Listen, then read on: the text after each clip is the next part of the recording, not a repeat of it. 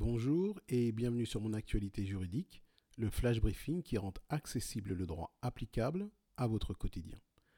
L'actualité, c'est l'avis de la CNIL, la Commission nationale de l'informatique et des libertés, sur le projet de décret du gouvernement relatif à l'application mobile Stop Covid. On se souvient, et cela faisait d'ailleurs l'objet de notre flash briefing numéro 54, que le 24 avril dernier, la CNIL avait rendu un avis suite à la demande du secrétaire d'État chargé du numérique quant à l'éventuelle mise en œuvre de l'application Stop Covid. La CNIL avait estimé que l'application envisagée était conforme au RGPD. Elle reconnaissait que l'usage de l'application était sur la base du volontariat et qu'elle respectait la protection des données personnelles car elle utilise des pseudonymes et ne permet pas de remonter de listes de personnes contaminées.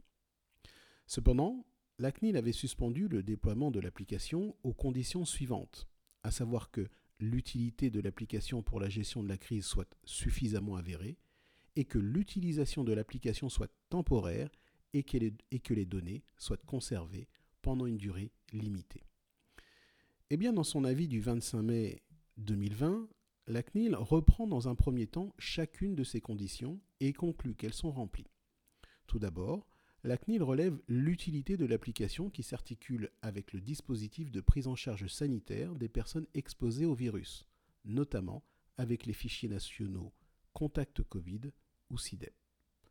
Ensuite, en ce qui concerne le caractère temporaire de l'application et la durée limitée de conservation des données, la CNIL relève que le terme de la mise en œuvre de l'application est fixé à six mois à compter de la fin de l'état d'urgence sanitaire par le projet de décret et estime qu'il s'agit d'une durée maximale. Toutefois, compte tenu de la sensibilité de l'application, la CNIL a formulé plusieurs recommandations complémentaires. Parmi ces recommandations figurent tout d'abord l'amélioration de l'information fournie aux utilisateurs, en particulier s'agissant des conditions d'utilisation de l'application et des modalités d'effacement des données personnelles. Ensuite, la nécessité de délivrer une information spécifique pour les mineurs et les parents de mineurs. Également, la confirmation dans le décret à venir d'un droit d'opposition et d'un droit à l'effacement des données pseudonymisées enregistrées.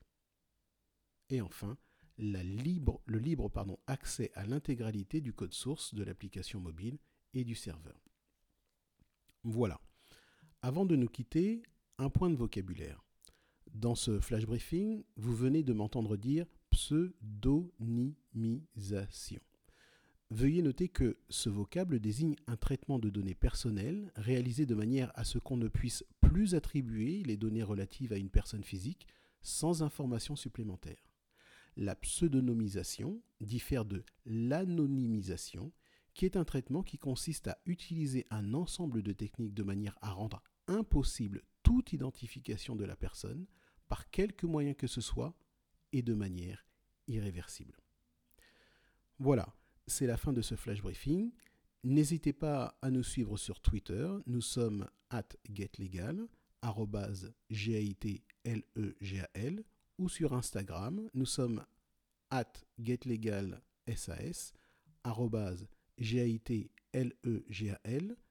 du 8 S-A-S. À vendredi prochain pour le terme juridique de la semaine.